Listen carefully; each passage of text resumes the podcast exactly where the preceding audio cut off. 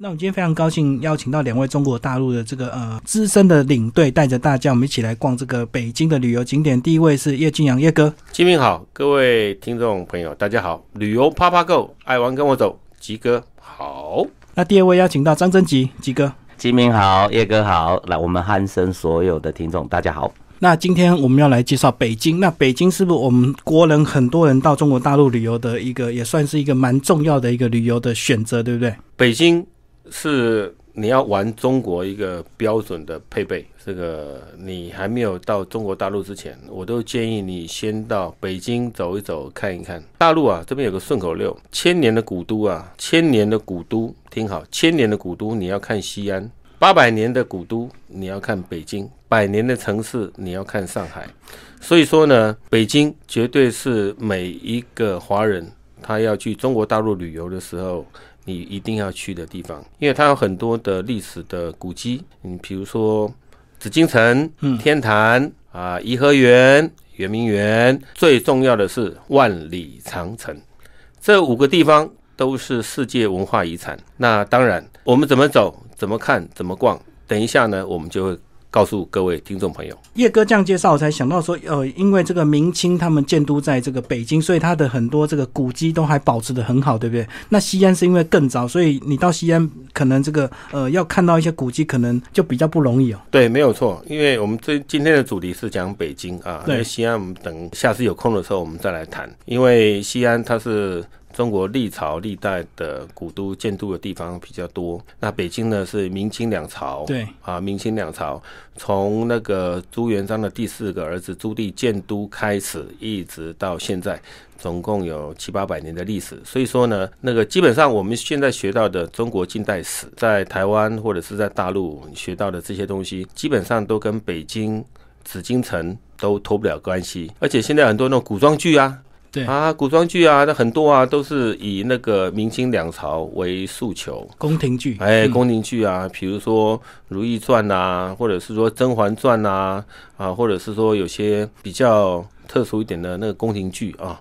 呃，都是以北京作为取材的一个地方，那所以说呢，那个呃紫禁城也好啦，天坛也好啦，皇帝祭天的地方，还有那个颐和园啊，慈禧，还有光绪帝，然后再来就是那个什么圆明园，圆明园现在基本上也是看到一个断垣残壁啊，因为在八国联军的时候已经打砸抢烧，通通没有了。是这样子，那再来呢，就是我们的那个万里长城。所以北京等于是呃维持的非常的好哦。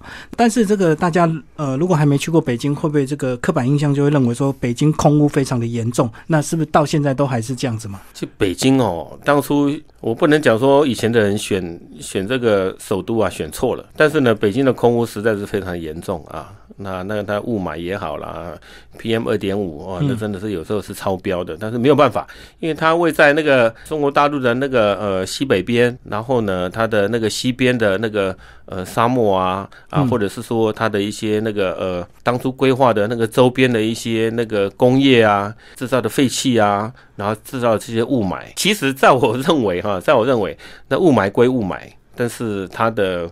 历史存在的意义跟价值还是不同，还是值得我们国人去走走看一看。还好我们比较幸运，去我们去玩就是几天而已啦，所以说即使真的有雾霾，其实对我们健康影响不会那么大，不像当地人居住在那边，这个天天都在吸啊。对，那就比较痛苦一点。嗯，来吉哥帮我们介绍一下，那个到北京的话，进出大概都从哪边？是不是呃直飞北京的，或者是从周边的城市开始进去？以我目前带过的团来说，少数是从天津进出。那北京首都机场自从扩建完成以后，就很少再从天津进出。为什么呢？因为北京首都机场本身位纳量就非常的大。但是去到北京的首都机场的时候，大家就一定要特别注意，特别是你第一次到的话，其实我曾经在那边就发生丢人事件，这是这辈子唯一的一次。然后客人呢，就是自己啊很有信心说，哇，他。全世界都可以自由行，那所以说他就怎么样怎么样怎么样，当然这些我们就不赘述了。可是首都机场，它光航站楼中间坐的那个我们所谓的 shuttle bus 就要坐半个多小时。嗯所以你如果没去过，绝对不要太臭屁，乖乖听领队带着。然后呢，他跟你讲要怎么样在 T one、T two、T 三之间移动，而且他高光 T 三航站楼又分三栋，这三栋航站楼的各站之间的间距还有十分钟到十五分钟的 shuttle bus，所以说其实整个首都机场超大，大到一个一般人难以想象啊。这个是当然是第一个就提到机场的这一块，那。天津的部分的话，主要就是因为它毕竟过去在清朝的时候，它也是第一个被要求要对外通商，开港的，对啊，可是因为它离首都实在太近了，所以我们其实是不愿意，所以说变成广州哦，由南往北这样历次这样子就慢慢的往北开，可是。毕竟它还是有曾经被强迫打开过，所以说天津其实也是在我们北京旅游里面一定要去的一个地方，特别它有一个意大利风情街，哦，那个也是他在被成为通商口岸之后，在万国风情园的，因为像我们去到上海也有黄浦江沿岸有各国的一种不同建筑风格在那里嗯留留下来一些历史遗迹嘛，啊，所以在天津就是以意大利风情街为主。那天津当然它的麻花佬啦、狗不理包子这个也都很有名，还有。其实有一个传统，这也可以透过机明的节目去跟人家介绍一下：天津女人不爱嫁，为什么？她就是一般来讲就是她嫁给天津人，或者她嫁给外地来天津的人。但是如果这个外地人要离开，天津女人就跟他离婚，哦，因为他们以以，身为天津人为荣。哦，这个也是很特殊的一个天津的一个地理风俗。嗯，哎，这个也是可以透过你的节目讲给大家听一下。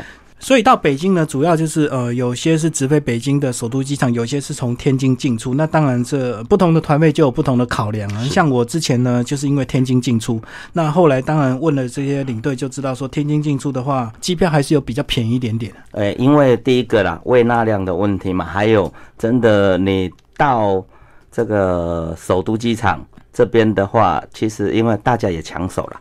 嗯因为首都机场再延伸出去转运的这些机票也很抢手，对，所以说飞直飞北京是大家想要抢的第一大目标。而且呢，他说他们这样子安排，又让你感觉说物超所值，就等于是北京、天津两个地方都玩到一样的八天。那如果只有北京进出，就是就感觉哎、是不是很单调这样子？对对对，呃，不过在北京玩，像我那趟的行程特别的是说，哎，我们在北京几乎都住同一家饭店。那有个好处就是行李不用每天打包那么累啊，因为几乎玩的都是以北京以市区的这个周遭景点为主。来，叶哥帮我们介绍一下，呃，北京是不是都这样子安排，不用换饭店？基本上吼，五天的行程在北京来讲有五天、六天跟八天。那五天、六天的行程，呃，由北京进出或者是天津进出，然后八天的行程它会扩大到承德。嗯，北城天就是我们所谓在业界所讲的北城天，北京、天津，然后再加承德。承德呢是那个清朝历代君主的他的避暑胜地，对，以前都有背过。哎、哎对对对。那所以说呢，这基本上北城天的行程大概在暑假的时候会比较多。嗯，暑假的时候，天气热的时候会比较多一点，这样子。然后其他的部分呢，五天六天的行程也是考量到飞机航班的问题。天津进出的那个票价会比较便宜一点点，然后呢，那个天津进出的。呃，就会比较贵一点点，但其实也还好。但是我认为啊，在我认为，基本上第一天呢、我们到那个北京的时候啊，它都会时间上都会比较晚一点，时间都会比较晚一点，因为一般我们的那个团体团体机票，我们到北京第一天都几乎没有了。都睡觉了。嗯，哎，都睡觉，第一天都都睡觉。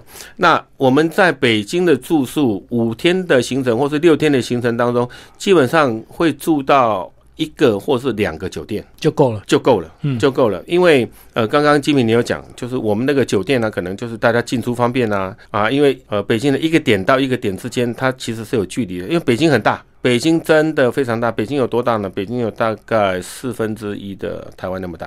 嗯嗯，光是北京城，然后它有一环、二环、三环、四环、五环、六环、七环，现在已经到七环。嗯，那一环就是层层这样围绕着。二十那公里、所以基本上100公里我们嗯如果说你那个酒店你要住到一环、二环里面的那些一般的那个酒店呢，它都会比较老旧。那比如说三四环以外五环、六环那些酒店，它是比较新、比较大、比较新，听好，比较新、比较大，可是它比较远，就新开发的，就对。对，新开发的。那我们那个基本上，我们每天要出发的时间都会比较早，因为北京很容易塞车，因为一天它只塞一次车。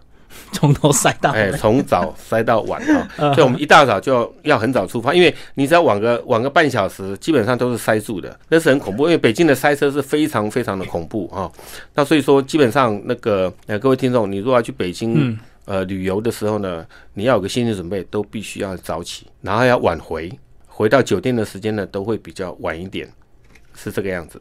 所以呢，这个呃有经验的旅行社，他这个呃每天出门的景点跟景点之间，他可能会拉一个小时，可能拉一个小时，可能有预估就是半个小时以上都是塞车，对不对？所以可能真正的路程只有十到二十分钟。他这个真正的路程呢，其实不是十到二十分钟，嗯，因为它的路程很远。哼比如说哈，比如说我们要到紫禁城去，如果你住在三环、四环或是五环的地方，基本上那个已经是哪边的距离？从树林到我们中正纪念堂的距离，嗯嗯，一百。树林哦，树林到那个中正纪念堂的那个距离一样，嗯，你开车就要开很久的时间。那你要再加上堵车，你就必须要趁早，对，你必须要趁早，你才不会堵车。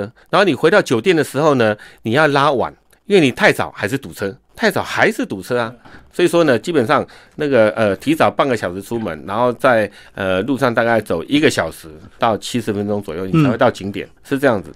那基本上我们那个一般旅行社他在排的时候啊，每一天呢、第一天我们到了以后，第二天基本上就是什么那个呃天安门广场啦，对紫禁城对嗯，然后第三天的行程呢、就摆那个天坛呐、呃，摆摆颐和园呐、然后第四天呢、摆长城呐、哎，这样子，基本上这五个地方哦，是北京的北京行程的那个标准配备，嗯，就是五个行程一定要去，你非去不可。然后呢，现在呢，就是其他再去发展其他的什么温泉区啊，或者是说那个其他什么酒庄啊。那等一下那个酒的部分呢、就让那个吉哥来解说一下，就是慢慢的就会扩大很多。嗯，就往外慢慢延伸。但是市中心的这个重点行程一定要走，不然你就是白来北京的。对，嗯，除了长城它是在郊外以外，其他四个都在里面。所以我们就先请吉哥来介绍。我们就这个呃，第一个首选当然是一定要去紫禁城、故宫嘛。那从天安门进去，一路就感觉那个有点肃杀之气，你知道吗？就是非常的这个，就开始有一些管制，然后开始那个公安啊，这个就特别的多，哎，对不对？这个其实可以帮大家复习一下。第一个，大陆还是共产国家，对，大陆有十四亿人口，大陆有属于他自己的问题，所以他跟台湾不一样。那天安门当时发生过某些让人记忆深刻的事嗯，件，对，所以现在呢，他们有一个上访，这个也是台湾人民比较不知道，因为我们是可以直接去陈情啦，或者去监察院，他们叫上访。嗯，那上访的时候呢，如果到中央机关呢，当然就是中南海，中南海刚好就在天安门旁边嘛。嗯嗯，啊，所以说，其实，在大陆不是北京而已，所有人多的地方，它进出都要经过 X 光机。嗯，哦，特别是车站这一些，所以大家要习惯。然后再来就是，毕竟北京是首都之所在，所以它更不允许它发生别的事情。嗯，所以在进天安门的时候，其实我真的遇到过那个客人很白目，他就把国旗拿出来，不是大陆的五星旗，是我们的晴天白日。然后就被围起来了。哎，没有，就两个穿西装的。嗯，哎，您好，您哪里来的？台湾同胞哦，不要这样子找我们麻烦。他当然也是那时候因为没有什么很严肃的一个气氛或者节庆，所以他也是半开玩笑。然后我们导游一看到也是跟他讲说，只要大家互相配合一下。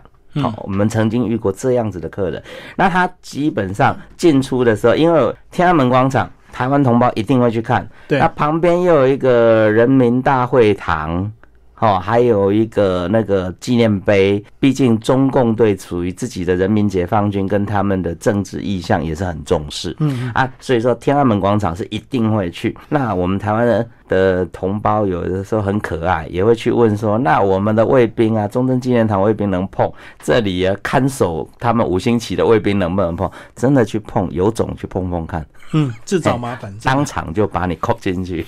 对啊，所以在天安门广场那时候，就很多外外国游客啊，包括这个内地游客都非常多。但是如果你讲话大声一点，或者是你拿出一些标语，或者是海报，或者是怎么样，马上就有人围过来了。对对，所以那个是真的是安检非常严格的。是嗯，所以真的不要乱开玩笑，这个好好拍照就好，千万不要没事拿一个什么东西，然后测试一下他们的那个应变能力。对，而且天安门哦，这个前面它其实天安门广场跟我们紫禁城中间还有一条他们阅兵通道，对，其实也可以教大家，这是机敏的节目才听得到的。如果这一条通道上面挂了五星旗跟别国的国旗，那一天麻烦大家所有神经都打开，一定要紧绷，因为外国元首来访嗯，会进入有一点半戒严状态。更严格就对不。会更严格，对，嗯而且他一旦挂出别国的国旗的时候，五星旗一定挂着，那时候说封闭就封闭，嗯，这是事实。当然到了天安门就不是只是为了看广场拍照，其实目的就是为了走进去紫禁城看故宫，对不对？对来帮我们介绍故宫里面，呃，其实故宫里面也非常大，而且我到那边我就发现真的是它是一个国际的景点，因为外国游客非常的多，比大陆其他地方的景点外国游客都多很多。对，其实北京城它的我们都以前听过九门提督，嗯它其实真正有九个门，嗯，但是呢，最外面的钟楼、鼓楼其实在什刹海那一边。那天安门是它中央几个比较重要的一个皇城所在里面最外围。那我们买票的地方，其实我们参观完天安门广场之后啊，走进去都还是自由进出。嗯，哦还没到自由进买票区。对啊，然后买票区进去点票完，其实才是真正紫禁城的内围。嗯啊，内围。那这个部分的话，大家就可以看到，其实真的紫禁城好大，对，而且它的整个建筑结构也很不一样，像它的整个地上就。符合我们以前有一个成语叫做“七横八竖”啊，它这个皇城在盖的时候，就是预防外面的人打进来，所以它的地砖是七个横砖，八个竖砖，而且纵横交错哦，预防人家外面打进来。那除此之外呢，你会看到城墙真的一个比一个还厚，而且越往外越厚。嗯嗯，然后朝南是阳，朝北是阴。就后面。哦，所以说它基本上也是五行八卦在里面，这个就是导游就会一个一个介绍给大家，真的是一整天走下来都不嫌累的地方。对，而且这个开始走进去故宫里面呢、其实呃自己就要特别的谨慎，因为人非常的多，所以就一定要跟紧，对不对？要不然这一下子一转头，你的你的导游领队就不见了。没错，特别是每个导游习惯不一样，我们遇过最常丢的都不是客人，遇上遇过最常丢的都是太臭屁的领队，他以为他的导游会怎么走，其实错了。整个紫禁城从点票口往里面，它有九千九百九十九点五个房间。嗯，所以基本上是差一点上万间，所以他每个导游因为自己下的功夫不一样，所以说他在导览的这个整个过程里面，他配合这一群客人适合的故事，他的走法真的也是千变万化。嗯，那叶哥跟我们讲一下，一般进去故宫都会拉几个小时啊？我们一般在故宫都会待上半天的时间，哦，但最少要两个半到三个小时。嗯，那刚刚吉哥讲过，因为北京导游的一张嘴，这是在我们大陆一个顺口溜啊。北京导游的一张嘴，那个嘴是干嘛呢？就很会讲历史。嗯，他非常，你如果说你遇到一个那个导游，他非常很会讲历史的，你听起来那种感觉是很不一样的，好像以前的那种前朝时代啊，就前前通通在你耳朵里面这边回啊荡啊。像之前呢、我们台湾有有有一种团啊，就是那个什么《甄嬛传》，嗯，看了一个《甄嬛传》之后呢，大家组团呢，就为了对，有旅行社变成组织一个风潮啊，就会变成一个拿来一个做一个梗啊，还要去去看那个什么甄嬛啊，那个其实历史上也没有甄嬛这个人，杜撰出来的。对，他只是说他把那个清朝的一些那个宫廷啊，那演的生灵活现的。那当然，那个刚刚几个也讲过啊，北京城有几个房间，要九千九百九十九点五间。差零点五间的上万间，嗯，那为什么会有这么多房间？它没有那么多，它是四根柱子为一间，对，它四根柱子为一间，所以说它有九千九百九十九点五间。那所以说北京城有多大？其实我们从中轴线开始走，北京的风水是很旺的。嗯，北京的风水是很旺的。像我们一般台湾呐、就是一般的华人世界里面讲，哎，你这个房子要怎么好啊？坐北朝南是最好的。对，坐北朝南。那当初那个朱棣，朱棣在那个北京建都的时候，他盖的房子为什么不坐南朝北？为什为什么坐北朝南的原因，是因为他的明朝定都是在南京。本来在南京，对，本来是在南京，后来呢，那个呃，朱棣迁都到北京的时候呢，他盖了一个那个紫禁城，就是坐北朝南，就尊敬南边，尊敬南边的意思是这个样。所以说呢，他讲说风水是最好，就是现在我们在一般的看房子啊、扫房子啊，那什么风水最好，坐北朝南最好。对啊。是这个样子，所以说在北京呢，你走到任何地方都充满了风水，都充满了风水。那中国其他的很多城市啊，都比不上北京讲究风水，讲究的非常的严重，是这个样子。那所以说呢，呃，我们在紫禁城里面走的时候，那个导游就会搭配着风水、风水学，然后搭配着他所学的历史，然后开始在讲述。整个清朝，其实他很少在，我几乎听到的很少在讲到明朝，明朝的一些一些历史，近代史都几乎导游都在琢磨在清代，琢磨在清代是这样。从中轴线外面一直往里面走，从那个紫禁城外面啊，那个呃毛泽东的那个像，一直进去之后，经过端门，经过午门。什么叫端门？端正、端庄、仪容。以前的大朝要上朝的时候，他在。端门整肃仪容，衣服要先瞧一下，哎，先瞧一下，嗯，瞧到以后呢，然后再再再到午门，午门就是斩首的地方，哎，错了错了，在一般呢，我们都讲啊，他们推出午门斩首，对，其实错了，这是错误的，为什么呢？因为皇帝不会在自己的家门口杀人，对啊对啊，嗯，顶多在午门停葬而已。嗯，然后呢，杀头在什么样？在外面的菜市口，嗯嗯，菜市口杀头。但是呢，这些那个编剧啊，都是乱编啊、乱写啊，什么推出午门斩首啊，其实这是错误的。对，因为午门还是算在这个整个故宫里面呢，所以他怎么会把在在经过端门、经过午门的时候进去？进去就是要拜见皇上的地方。嗯，拜见皇上的地方的时候，怎么可能在那边杀头，在那边流血？那是不可能的事情。所以说，我们从端门开始，就是算是真正的进入到。那个整个紫禁城要开始往前面走，其他外面都不算什么。呃，经过毛爷毛泽东的那个大门，那个进去，那那还不算什么。对，哦，那还不算什么。所以说，慢慢经过午门进去，就是我们卖票的地方，就在午门卖的票、点的票，从午门进去就开始参观，沿着中轴线从前面到后面。从后花园这样出去，那大概要有大概两个半小时的时间。所以沿途沿着中轴线一直走呢，就是要看这个呃导游的功力。导游如果功力好，就是会沿途讲很多故事；那如果没功力的，就是只能跟着人潮走，这样子一路就走到最后后花园离开。那因为有太和殿啊、松和殿啊，啊还有那个那个慈宁宫啊，什么东西的，他就一个一个介绍。他只会介绍这个东西而已，他不会介绍其他的地方。嗯，他不会介绍其他的地方。那因为呃在。满清灭亡，然后民国成立以后，很多宫里面的太监啊，他那往外跑的时候，都把一些宝贝带走了，盗宝啊，哎，盗宝，所以说造成那个那个那个中国在文物上的一些很大的损失。然后当年那个呃，我们的那个蒋总统从那个大陆撤退来台湾的时候，带了也从故宫带了很多的宝贝出来，带了将近六十万件的宝贝出来，嗯，可是都是以书画为主，就好带的了，还是好带的带走，考量重量，还有很多东西，还有很多好的宝贝，现在放哪里？放在。故宫的地下室，嗯嗯嗯，可能那都比较重，比较大的，像青铜器啊或顶这种飞机，考量这个逃难，所以还是要携带方便的。对对对对对对对，其实基本上你说那故宫的那个地下室有很多宝贝，有多少？有好有大概一两百万件，有很多有很多。所以说呢，那个有机会了，所以希望呢两边能够合起来啊，那个办个那个文物展啊什么的。我觉得故宫的东西它里面都是宝贝。是是是，那走到后花园还有个景点，对不对？就要去看一棵树，这样子非常有名的一棵树，这样子到那个呃眉山。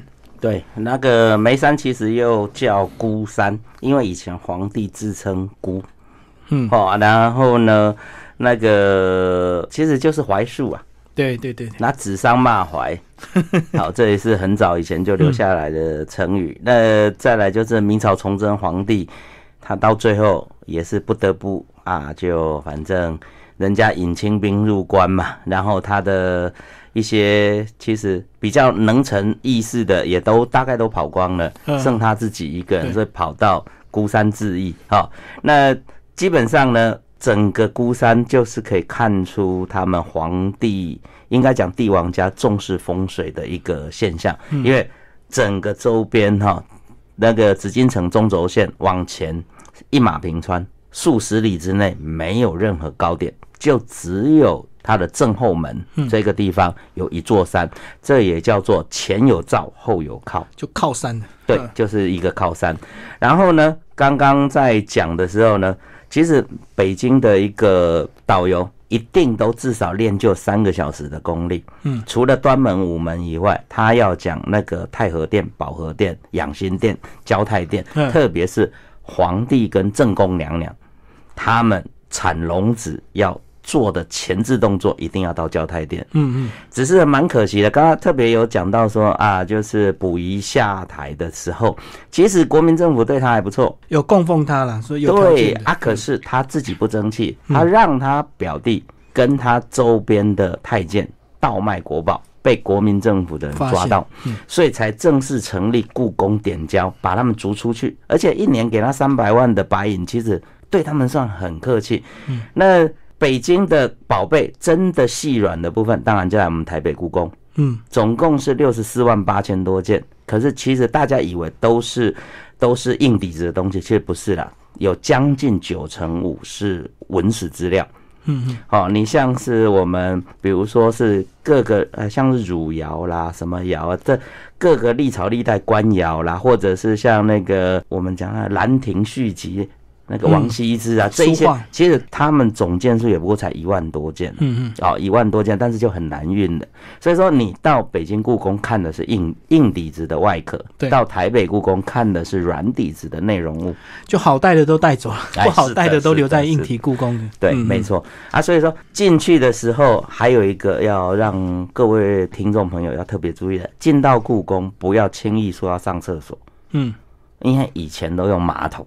是，啊，那现在已经为了大家，已经尽量扩建它的那个洗手间，可是绝对没有你们想的那么方便，尤其又不能够毁坏它的硬硬体结构的情况底下，所以说它能上厕所的次数跟位置一定不多。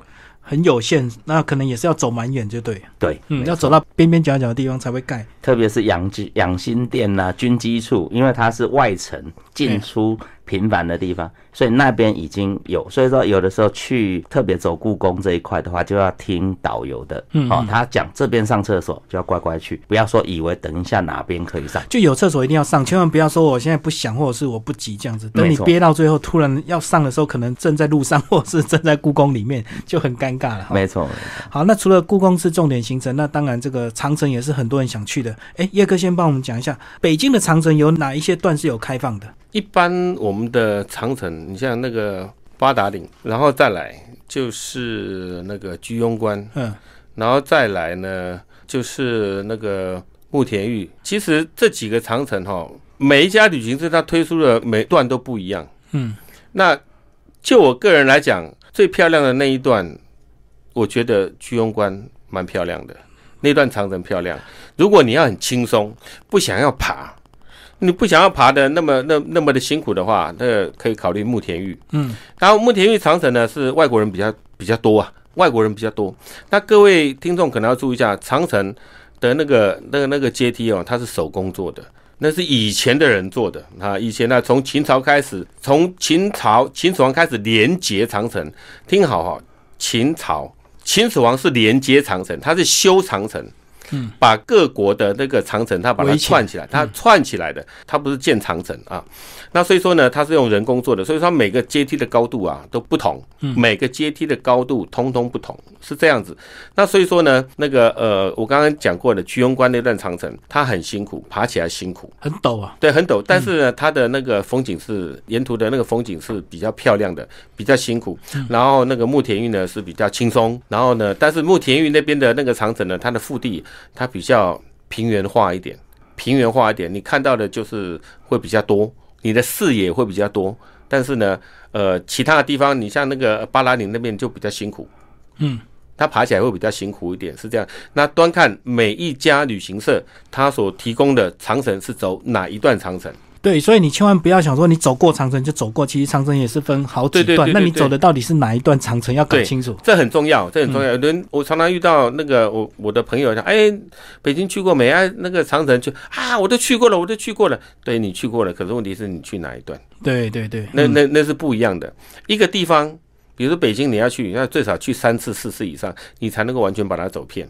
那当然，可能有一些地方景点是重复的，但是北京比较适合自由行。嗯，我个人觉得哈，我个人觉得北京适合自由行。你如果跟团的话，第一个你可能在时间上面呢、比较不能够配合；第二个你可能没有办法去睡到自然醒啊，或者是干嘛，你自你的时间没有办法自由的调配。然后第三个，因为语言都会通，你要去任何景点，而且北京的旅游相对的比中国大陆其他地方的规范比较好。不会有什么黑心的啦，或者是有什么地方的，那都北京的旅游算是比较发达一点因。为国都嘛，总不能哎对对对对让这些不良的摊贩去去炸。你能够你你能够得到的旅游的一些 information 会比较发达一点，嗯，这样子。不过你讲自由行，应该大部分还是要靠地铁，对不对？所以就要出门或回家就要避开上下班，对不对？因为相信北京的地铁一定非常塞啊。也还好诶，我我个人觉得，因为我在在北京有待过一段时间，那北京的那个呃地铁，你要去市区里面的景点，北京市区里面的景点的话，你坐地铁会比较方便。那你如果说往外往郊区走的话，那当然就它的那个公交车啊，嗯，公交车很发达，也很方便，是这个样子。那像北京有很多那个什么雍和宫啊，啊，那个什么那个以前那个雍正皇帝啊，他还没有当嗯当皇帝之前呢、啊，他的前邸啊，啊，还有恭王府啊，对，这地方还有那个什么什刹海啊，嗯呃，或者是说那个其他地方，嗯，那个捷运都可以到。就只要比较知名的景点，几乎地铁站都有到。对对对对，那那都有到，是这样子。所以说，不管是团体也好啦，或者自由行也好，那个北京基本上都都蛮 OK 的，嗯，蛮蛮适合的。那北京呢？因为在二零零八年办的奥运，所以他们也两留下了这个几栋非常有名的建筑哦。这个呃，吉哥帮我们介绍一下。当然，这个最有名就鸟巢跟水立方，对不对？对，呃，鸟巢跟水立方就是它的一个运动场跟游泳的嗯，一个比赛场地。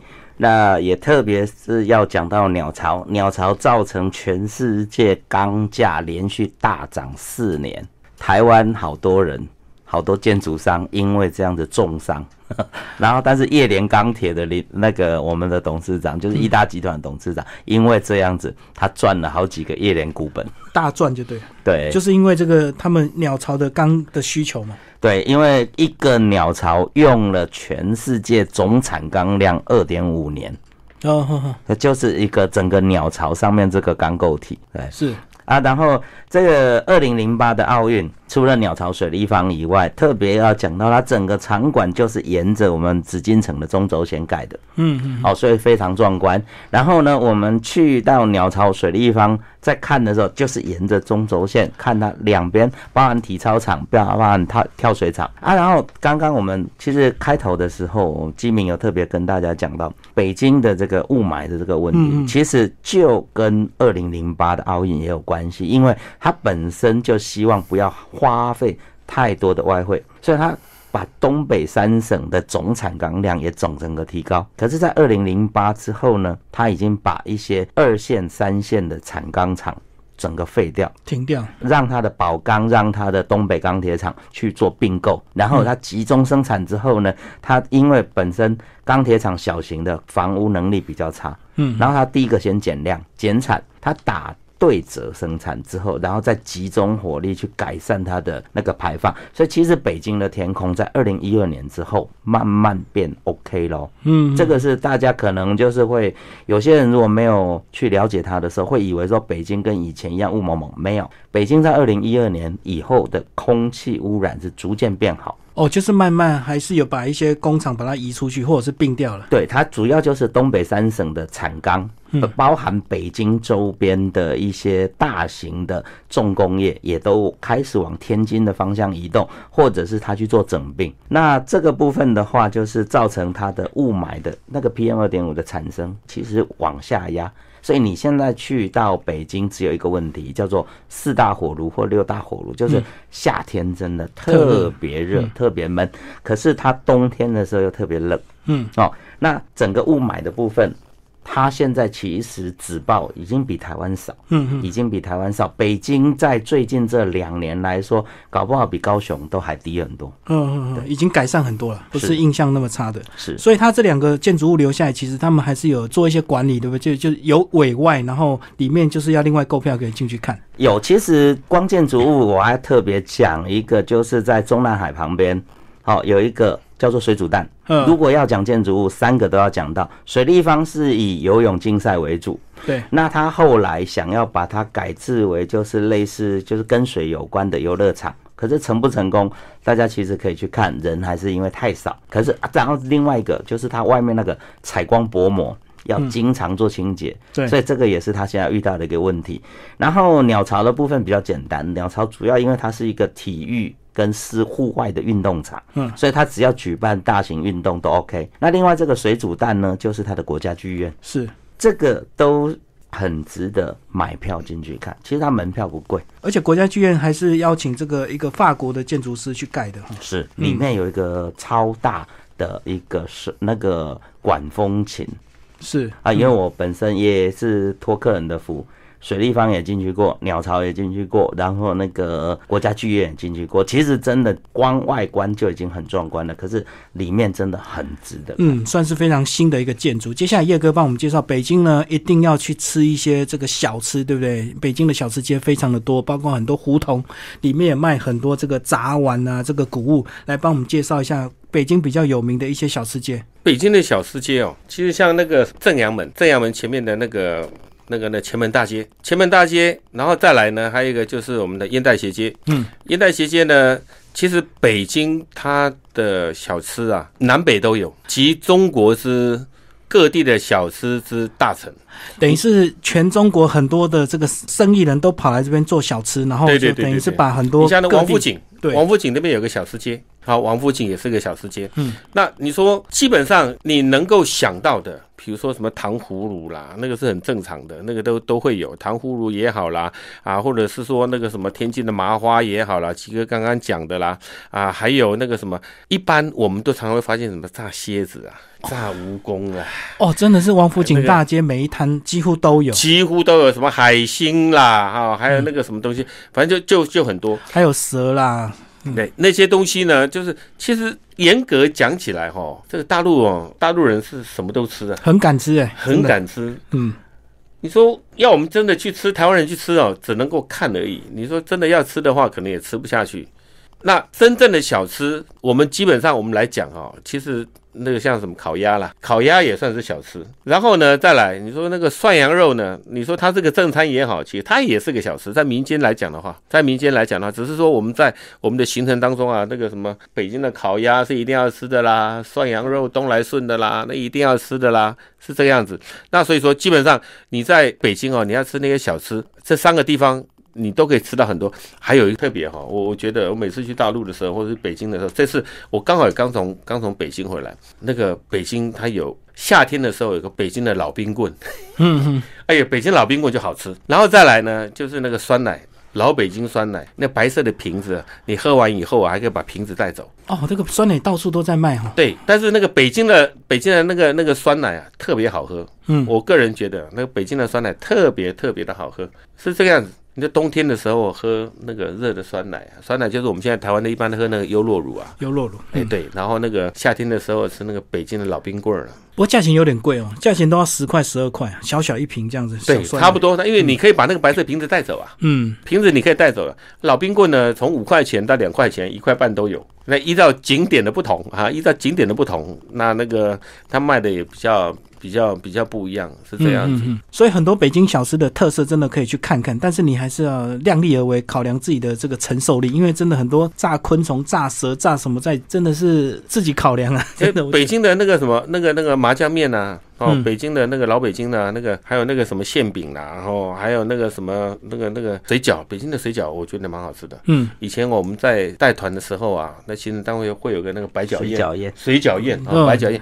因为北京北方嘛，那个吃吃那个水饺啊，就吃吃元宝啊，对。就跟吃元宝一样，这哎，刚刚有讲到烤鸭，帮我们介绍烤鸭吧？这个烤鸭好像有一家很有名，对不对？其实烤鸭是两家有名，嗯。一个全聚德，一个便宜坊，对。嗯。然后两个用的不一样。全聚德跟跟台湾的风味比较像，它是明火明炉明炭，然后便衣坊它是焖炉。焖炉的意思呢，它就是一个很大的烘炉，它先把炭火进去，把那个整个炉的温度升高，嗯，然后再把鸭挂进去之后，把火灭了。它不是用火去烤的，它是用炉子的温度把鸭子给它焖起来，所以它叫做焖炉型。所以它时间要更长，就对。对，它时间更长，然后呢，味道真的不一样。嗯，好。那全聚德的味道的话，它比较接近台湾，可是呢，又也也是不一样。第一个，两边鸭子的品种不一样。嗯。再来的话，北京偏皮脆，台湾偏肉嫩。嗯嗯。好，然后两边的鸭种不一样的情况底下，厚薄也不一样。再来，它北京烤鸭，它其实面饼，他们比我们重视。台湾的面的。面饼就是我们夹肉的那个包的那个包的那个饼的话，台湾的比较软，但是他们比较冷脆，他们比较类似我们在用的那个蛋饼皮，比较硬，就对，比较稍微硬一点，对。可是后期老老实说，他们真的是潜水赚得快啊，整个经济在他们那边，他那个那个鸭子的价钱叫无法无天，嗯，台湾现在了不起，一只全鸭烤全鸭不过才五百块。对不对？到宜兰去吃他们的樱桃鸭，一只也差不过，差不多八百一千，就差不多 Hello Gay 的那种一只鸡的价钱五六百块这样。对，可是，在真正的全聚德跟便宜坊，一只已经到两百五十块人民币，三百五十块人民币。嗯，那一换算下来两三千块才一只。对，哦，所以说其实有没有台湾的好吃，当然大家去吃吃看，会各有说法了。可是台湾的烤鸭，我替他们证明一下，真的不比它差。然后价钱又比较便宜，便宜太多了。对啊，因为其实北京消费真的是比台湾贵很多。没错，嗯哼哼。好，那接下来我们来介绍一些北京的一些购物行程，好不好？就是一定会去逛所谓的过去好像秀水街很有名啊，以前卖了很多假包。那这几年好像慢慢这个假包也是他们有在打击哦，这个就比较没有在卖这些仿冒品。但是秀水街还是很有名，很多老外会去那边买东西啊。这个秀水街哦，在早期的时候啊。那个大陆仿冒品蛮蛮那个盛行的，横行的时候，横行的时候，你不要讲说那个在那个地方哦，你想买什么，任何品牌通通都有。对，然后呢，价格呢，只要它开出来的价格，你用十分之一去回价就好了，砍一折。嗯，你可以用十分之一去跟他回价。那你不要以为说我们台湾人，你讲台语他听不懂。我告诉你，每一个店员他会讲英语，会讲法语，会讲广东话，会讲台语，他什么俄罗斯语他都听得懂。你不要认为说你在那个地方你用台语交谈他听不懂，他完全听得懂。嗯，好，完全听得懂。然后在里面呢，你可以看得到非多非常多的那个什么，从脚到头，从脚到头，然后从里到外，你什么样的东西你通通可以在那边找得到，你也可以在那边买得到。那全世界呢，很多呃那个什么呃游客到那边之后，他都会去那边买。对，便宜，真是便宜，真是很便宜的不得了。是。你去那边，我通常都会跟我的客人讲，你到那边之后啊，人家开多少价格，你先打十分之一开始回价就对了，那就对了。从一折开始。对，但我们台湾人比较不好意思啊，哦，那个哎不好意思啊，怎么开一折这样好吗？会不会被打？我说不会，按照这样子开价就对了。然后现在呢，你像因为我刚回来，现在的那个什么那个秀水街啊，以前的秀水街啊，就好像那个很多的摊贩在里面一样，现在没有，现在秀水街很漂亮。对，很漂亮，真的很漂亮。它里面搞得跟百货公司一样，然后窗明几净啊，然后那个规划的非常好，非常的棒。那一进去以后，你不忍心砍价还价，看起来像高档货。哎，对，但是你还是非砍不可。对你还是非得砍不可，但是在里面的品质，我可以跟大家保证，没有一个是正牌的。对，而且我发现那个到那边的外国观光客非常的多，而且都是整台整台游览车带过去的，对没有错。然后到那边就放两三个小时，让你自己去买，这样自由杀价。对，这个我们通常国外团哈比较时间比较多，那但我们的团一般台湾的团去那边大概一个半小时左右。一个半小时进去之后啊，我想集合的时间，所有的景点他客人都不会迟到，只有去秀水街，客人很容易迟到。为什么？因为买到忘我了，杀到忘我了。是，然后回来的时候他在比较说，我买什么买什么买什么。哎呦，你杀多少钱？我杀多少钱？我还曾经遇到我的客人买同样东西，两组客人买同样的包包，另外一组买的很便宜，另外一组买贵了，马上冲回去跟他要差价回来，还真的要回来。那够强悍了。对，是这样子。所以说在里面呢，不怕你买不到，就怕你不敢砍，要么就砍，不砍吃亏的是你自己。如果真的不砍，就千万不要买，看看就好。啊，对对对，但是里面这些东西什么真的真的琳琅满目啊，那什么都有，什么都卖。所以这个呃，常常这个到其他景区，大家无聊都会提早集合，只有到那个地方，大家都会自动迟到这样子。对对对，都会自动迟到。但是我们领队导游在放时间的时候，我们都会有个时间内。比如说，我们本来要放两个小时，我们要放一个半小时给你们，接着半个小时给他们有那种阿索比的时间。对对，有的可能会迟到啊，有的可能会怎么样怎么样啊，是这样。所有的景点都不会迟到，反正这个就这个景点会迟到。所以刚刚讲了很多包，其实还有里面还有一些古玩，对不对？当然那个都是不可能。我们不懂行的，不懂行的你就不要去碰那些东西。嗯嗯嗯，因为我觉得碰那些东西没有用，因为你不是搞那个古玩的，你就算你是搞古玩的，你也不敢在那边买。为什么？因为基本上你看不到什么好东西。对，因为可能早就被挑光了，而且这个仿冒的技术越来越好，已经超过你的鉴赏能力了。对对对对对对，嗯，而且那个价格哦，那个天差地。而且我在想说，万一你真的运气好，你买到真的，那出海关会不会被抓？那逃 运国宝被抓？因为不要想太多哈，不要你你不要想太多，因为基本上你根本不可能的，根本不可能可以在那边打包票。你一定是买到假的，不可能买到真的，所以不用担心说出海关被抓，不用担心盗卖国宝。好，那我们介绍古玩之后呢，介绍这个小吃。那最后呢，呃，吉哥再帮我们稍微介绍一下，到北京有没有一些特别的季节？我知道冬天其实北京还是蛮冷，对不对？对。所以呃，冬天也是北京的一个淡季啊。呃，传统上十月台湾只要东北季风起的时候，北京大致上就是准备迎接下下雪了。嗯，然后他们的冬麦本来就是在十一月的时候先播种，然后让它发芽之后过冬。嗯，然后他们浇水就是要让它下雪结冻。对，哦，那。整个北京来讲的话，其实刚刚开头的时候，基明跟叶哥都有介绍到，整个大陆啊，入门的景点，如果要看风水，要去桂林；看风景，看山水。嗯，要看水上人家，看最近这一两百年的话，去江南。对，因为跟我们台湾的生活习俗也近，然后它也是近代发展。看历史，当然就是去北京，这是入门三个景点的差异。那季节上的差异来讲的话，三月前后其实刚好春要入春的这个阶段的时候，其实去北京真的还不错。为什么？价钱便宜，然后呢不会太热。可是四月五月的时候人太多，就大概三月是最好，对不对？哦，三月算是它第一个。比较合适的价钱，又比较好的一个温度，就淡季开始要转旺季的那一个月。对对对对，嗯。然后第二个的时候呢，差不多就是要在那个我们十月的这个前后，他们十一是大假，可是他们大假过了之后，人明显也少很多，所以也会进入到另外一个淡季。然后北京的这个长城。不管是居庸关、慕田峪或哪里，其实，在三月、十月，其实都已经开始偏冷。所以，如果是三月跟十月要去北京，真的外套是要带着。嗯嗯。哦，那个转温差转的非常大。好，那其实到北京，我觉得还有个特别要注意的地方，就是因为呢，这个北京毕竟是国都，所以很多东西很敏感，所以该讲话啦，该这个呃一些是不是要特别注意？有时候真的台湾乱讲话习惯了，到那边真的不要乱讲话，对不对？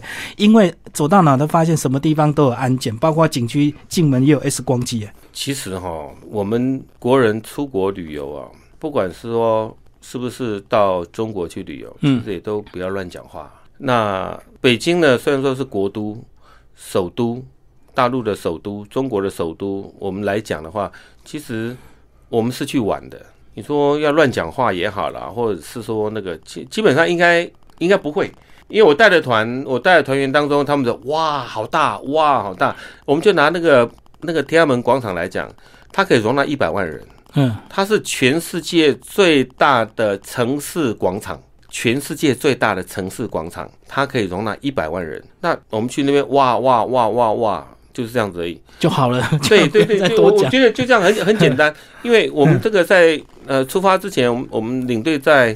呃，机场做说明会的时候，也会跟客人交代，去哪边就我们是去玩的，你也不要跟人家去攀亲引气，你也不要去跟人家攀谈或者怎么样，我们就玩我们自己的，是这样子。那基本上你要乱讲话，其我我觉得，我觉得也很少会遇到那种乱讲话的啦。你说他拉拉那个红布条的啦，拉白布条去抗议的，我是没有遇过了哈，我是没有遇过，是这样子。